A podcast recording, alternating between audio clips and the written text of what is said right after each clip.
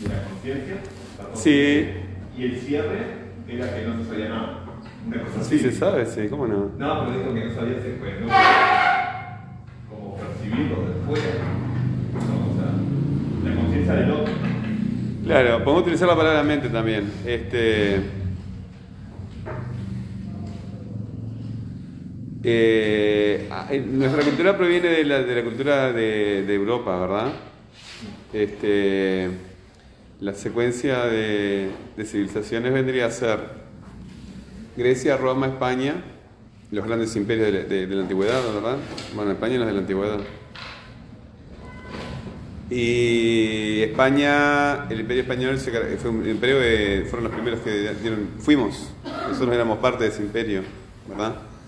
Este, si, si nos pensamos como parte de un imperio es interesante. Este, antes todo el mundo creía en Dios, que tenemos un alma que iba a ir al cielo y demás, ¿verdad? Entonces ahora este, utilizamos la palabra mente, porque no utilizamos la palabra de... La palabra alma no nos suena. Cada uno de ustedes dice que piensa, pero ninguno de ustedes puede demostrar que piensa. ¿Puede demostrarme ustedes que piensan? ¿Ninguno de ustedes puede demostrarme que piensa? Y lógico, este, si tú me puedes demostrar este, que tienes cinco dedos en la mano, ¿verdad? Muestra y ya está.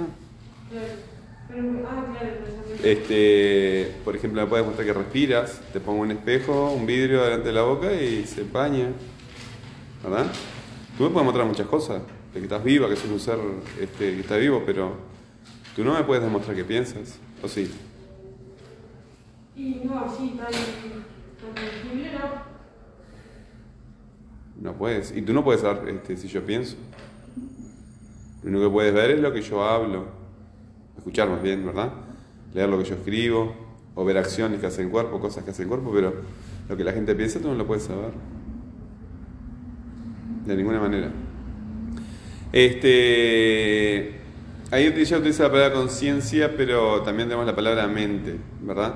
Entonces, este. No sé si tenemos una mente. Si no podemos mostrarla, no podemos saber qué es. Y si la sacamos de la ecuación, todo sigue igual. ¿Verdad? Esto este, va a tener una segunda parte, pero primero vamos a, repasar este, el video, ¿sí? Yo les voy a poner en el, ya les puse en el canal de Telegram, los que no tengan Telegram, los que tienen Telegram se lo, se lo pasan por WhatsApp o por cualquier otro medio a, a los demás. Este, pero primero repasen el, el video, ¿verdad? Miren el video y después van al, al formulario y simplemente tienen que ticar, ¿verdad? Este, la respuesta correcta, ¿sí? Y al final le dan enviar. ¿Se entiende? Ok. Hagan eso mientras los espero. Le reenvío directamente el enlace al compañero. Como te quede más cómodo. Sí. Pero digo, si yo le mando el enlace, ya acceder. Cada uno, sí, cada uno hace un, un formulario distinto. ¿Cuál era para, para Eh, lo, lo, lo, lo- ¿eh? El texto que pedí en la clase pasada, lo, lo volviste a escribir. ¿Cómo fue? Ese. Lo escribiste primero en el cuaderno y después lo pasaste. Ahí está, eso me pareció. ¿Y tú qué vas a decir? Yo lo mandé, pero no sé que escribí abajo, no mandé, le puse Dios solamente. ¿Le pusiste enviar solamente? ¿Pero lo- los, lo- lo- lo- solo los fijaste? ¿Eh? ¿Los que tenés que marcar, los marcaste? Mira, este, a ella también pasó lo mismo. Este, eh, no sabía qué escribir, no bueno. Es exactamente lo mismo, pero. Eh, ¿Dónde tengo?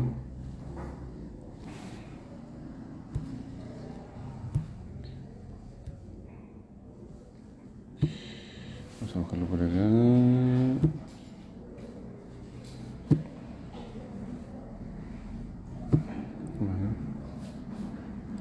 La primera pregunta, a ver si lo trabajamos un poquito realmente, es ¿Por qué comienza poniendo un ejemplo con una lombriz?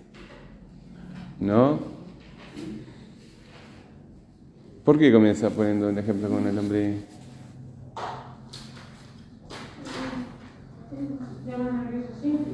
Ahí está. ¿Sí? O sea que este, es un- con un fin didáctico, ¿verdad? ¿Y con qué compara la lombriz después? Ah, no, Sí, la lombriz gusano, para mí. Ella dice gusano, pero yo veo una lombriz. Este, bueno, un ser humano, ¿verdad? ¿Y qué es lo que dice en relación de la lombriz y el ser humano? ¿Qué, qué, tienen en común y a la vez los distingue? Porque utilizan, eh, tú habías dicho, ¿verdad? Este, eh, tienen algo que tienen en común, pero no es exactamente igual. ¿Cuál es la comparación que hace? Tú dijiste algo, sí, dime.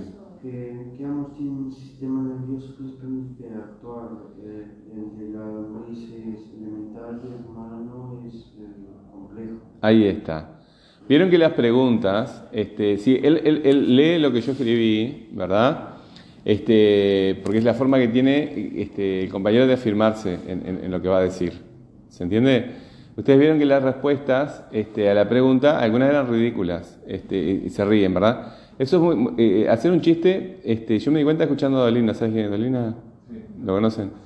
Este, yo hace mil años que no lo escucho, pero un tiempo que lo escuchaba todos los días cuando me acostaba. Este, y un día el, el- el- el hombre explicó, o sea, este, y con un ejemplo muy claro, eh, cómo hacer un chiste es poner una cosa en el lugar donde no va. Y entonces pone el ejemplo, ¿por qué los pilotos no se mojan? Eh, no, perdón, es el rey. ¿Por qué los aviones no se mojan? Porque llevan piloto, ¿tá? yo voy a contar el chiste al final, ¿verdad? Igual se ríen, igual se ríen, claro, porque llevan piloto, o sea, el avión no se moja porque... ¿Cómo que no se mojan? Los aviones se mojan.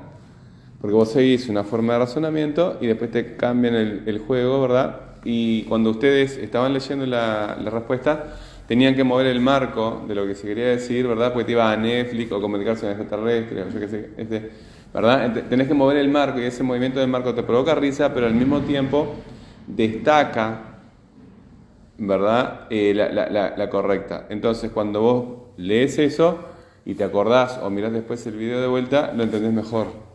¿Se entiende? Porque fue lo que hizo él. Es como un punto de apoyo, ¿verdad?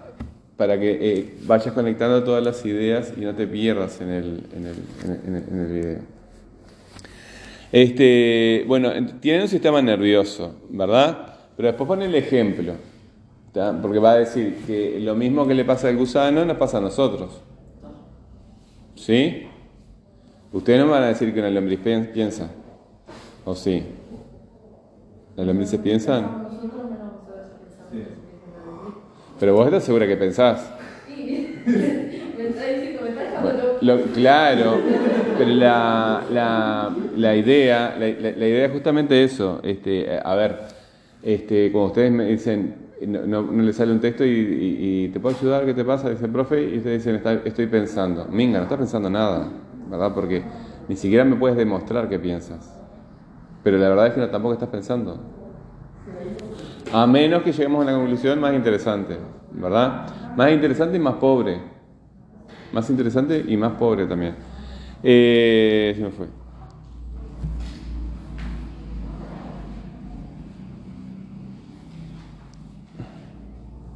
Bueno, pero eh, eh, está. El, el gusano retira la cabeza, ¿verdad? ¿Por qué la retira?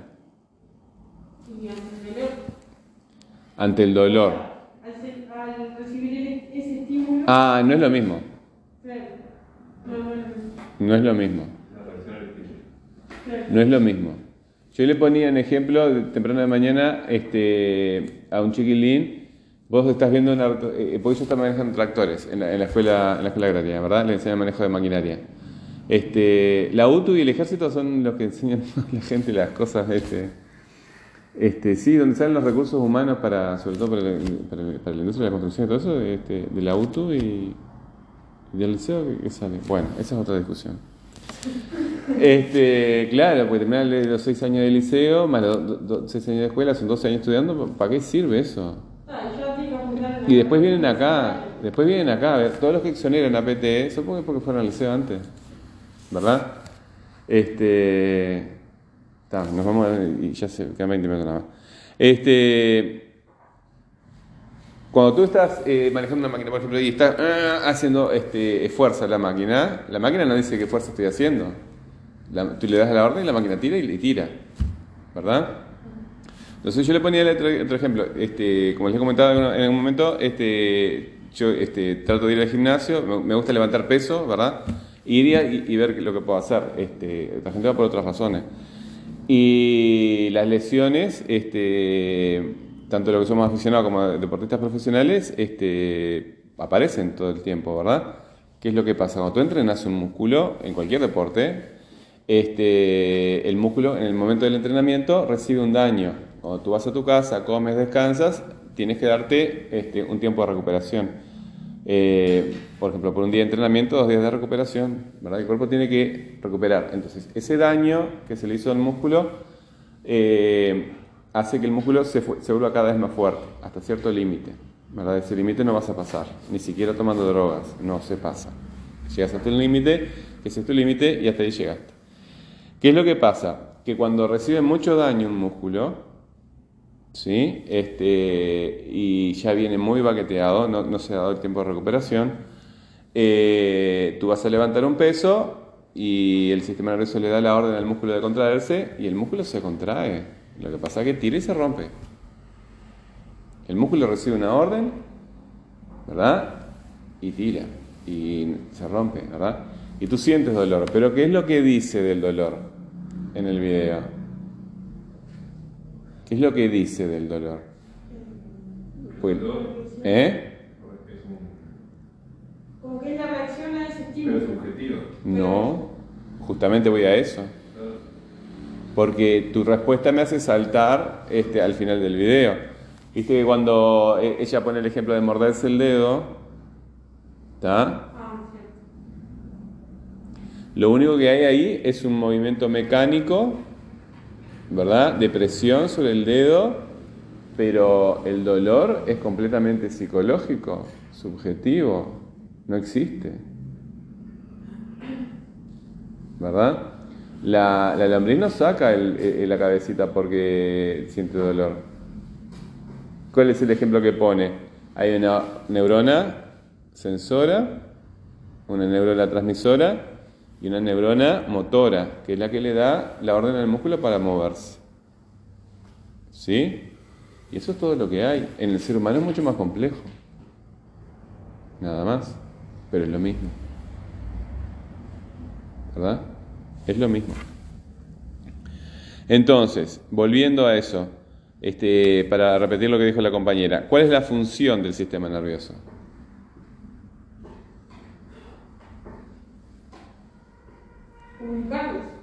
¿Comunicar qué?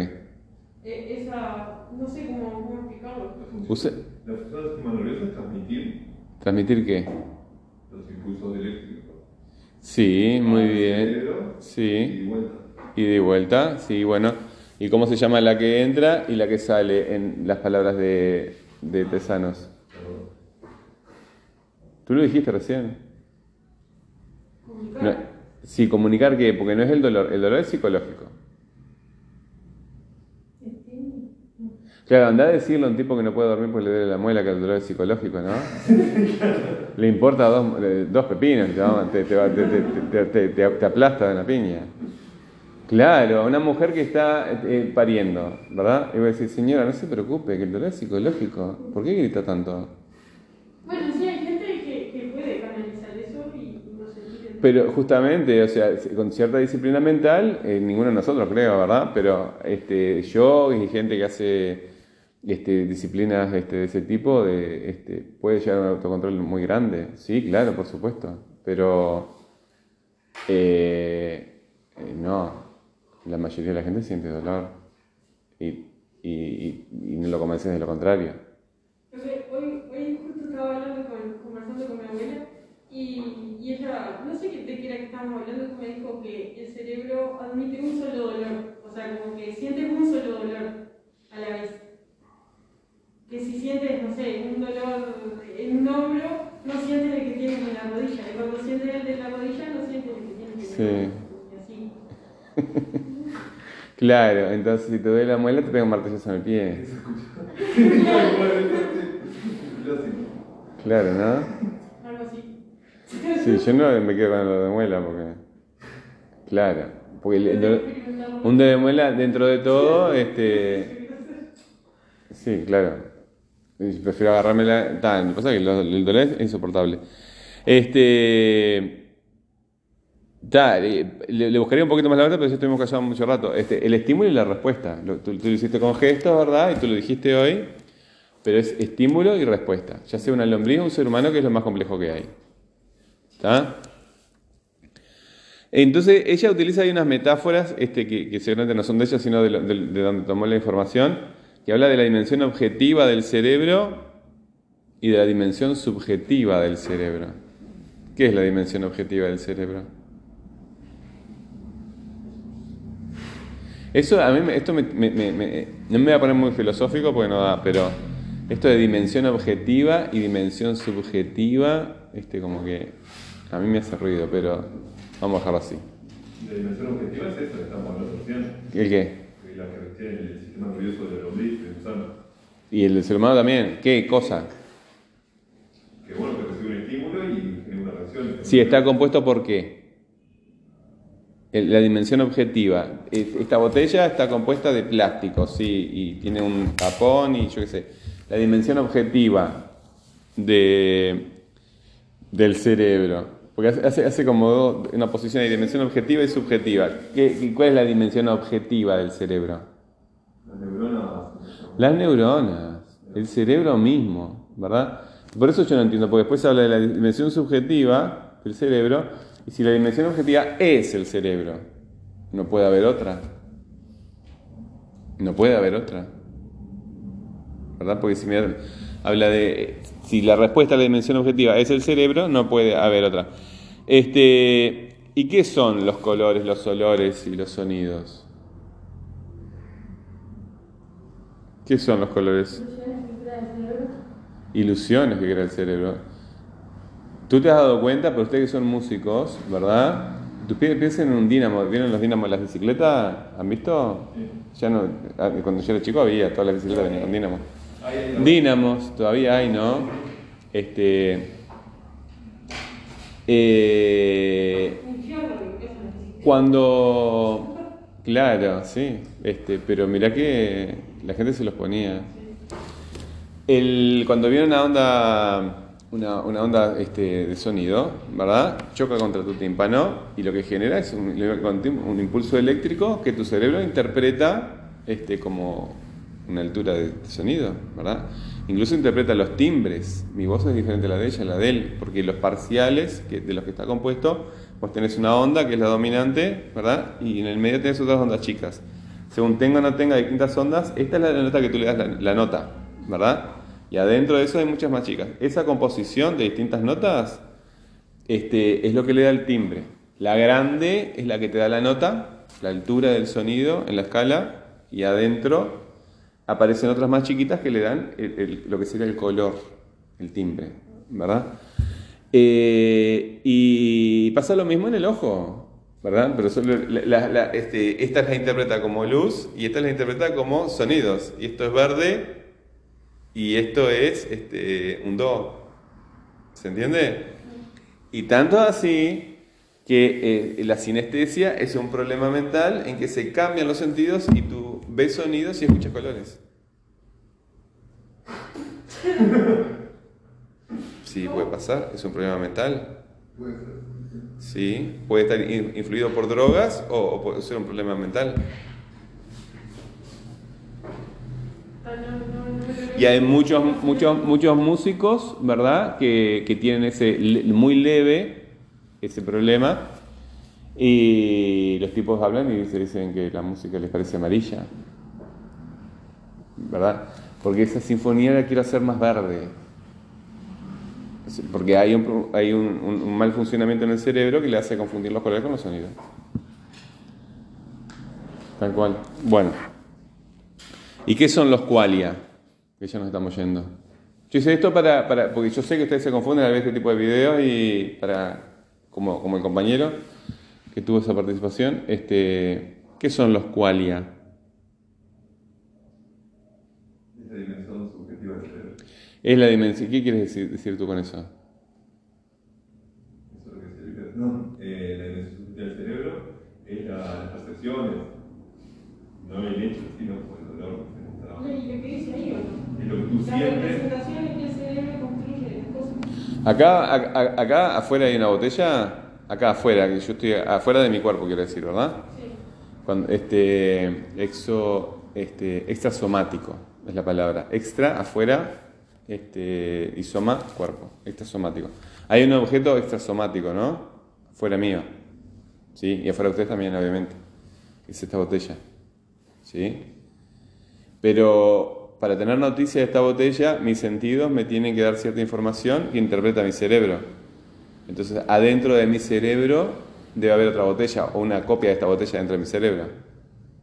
¿Ustedes dicen que eso es así? Hay una copia de esta botella que está afuera porque yo toco acá y hay algo que resiste a los dedos, o sea que mis, mis manos reciben información, incluso hay sonido. ¿Eh? Una copia subjetiva. Una copia subjetiva. ¿Está? O sea, ustedes dicen que yo tengo una copia subjetiva de esta botella, una impresión de esta botella dentro de mi cabeza. Ay, no sé. ¿Pero tú la estás viendo acá la botella? Pero. Tú la estás viendo y cómo tu cerebro ¿Cómo puede interpretar...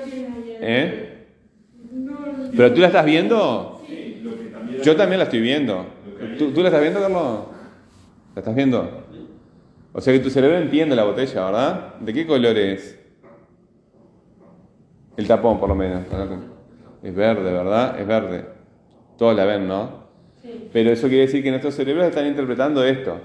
Pero si nosotros abrimos la cabecita a cualquiera de nosotros, ¿verdad? No lo vamos a hacer con nosotros, pero podemos hacerlo con, con un conejo, con animales que se puedan sacrificar, ¿verdad? ¿Sí? Incluso dej- dejándolo vivo, simplemente abriendo el cerebro, ¿verdad? Y observando lo que ocurre dentro del cerebro. Nosotros vemos la, la botellita que el conejo ve. No, ¿qué vamos a ver? Si se le sacamos la tapita de los, sesos, ¿qué vamos a ver en la cabecita del bicho? cerebro. El cerebro, la dimensión objetiva, lo que hay. Sin embargo, podemos pensar que si le ponemos algo que sea atractivo para él, una coneja, por ejemplo, o una zanahoria, eh, él la va a ver.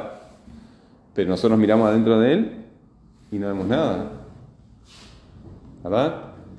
La música que ustedes escuchan, la música que tocan, ¿está en la cabeza de ustedes o está afuera? Ay, no sé, pero a veces está. Yo asumo que en otros lugares, pero no sé. Pero en los dos lugares la música afuera es, sonido, Sí, claro. ¿verdad? La música afuera es sonido, adentro tuyo no sé qué es. Porque pasan cosas, o sea, y eh, venimos con, con esto del pensamiento, ¿verdad? Cuando estás pensando, ¿qué estás haciendo? ¿Y por qué no pensás en japonés? ¿Por qué no pensás en un idioma inventado tuyo? ¿Por qué cuando estás solo eh, tenemos te- eh, y, después y con el tiempo crece más, tenemos tendencia a hablar directamente en voz alta? Nos dejan solo una isla, 3, 4 años y andás a ver si no hablas de voz alta tú solo. ¿Verdad?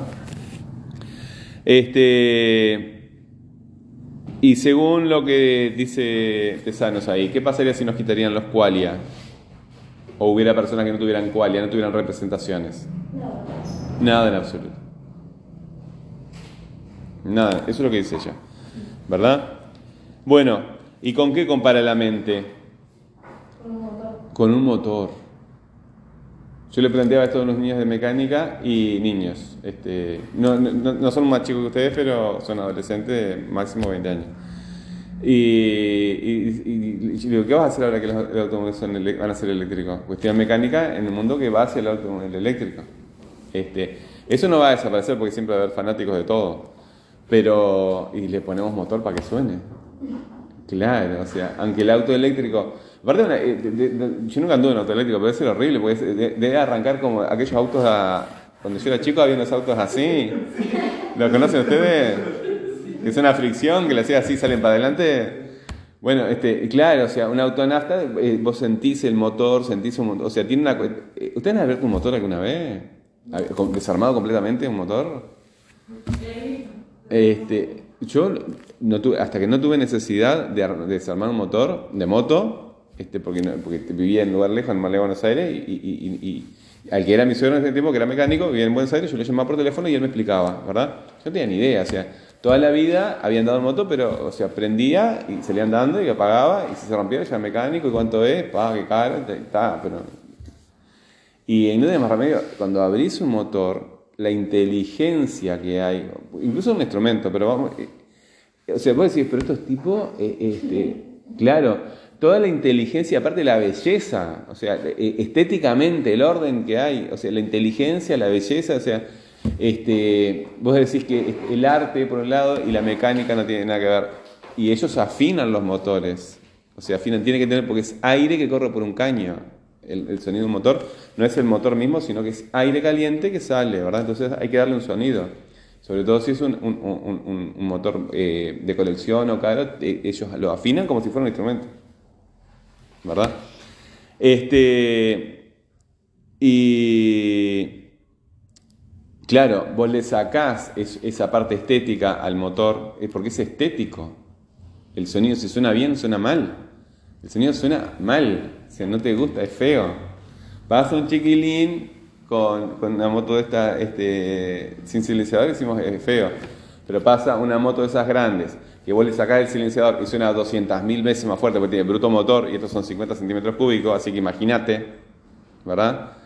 Este, y, y todo eso lo calculan en computadoras la- los caños para que suene así, como para la moto al lado tuyo, es qué lindo, o sea, cómo suena eso, ¿entendés?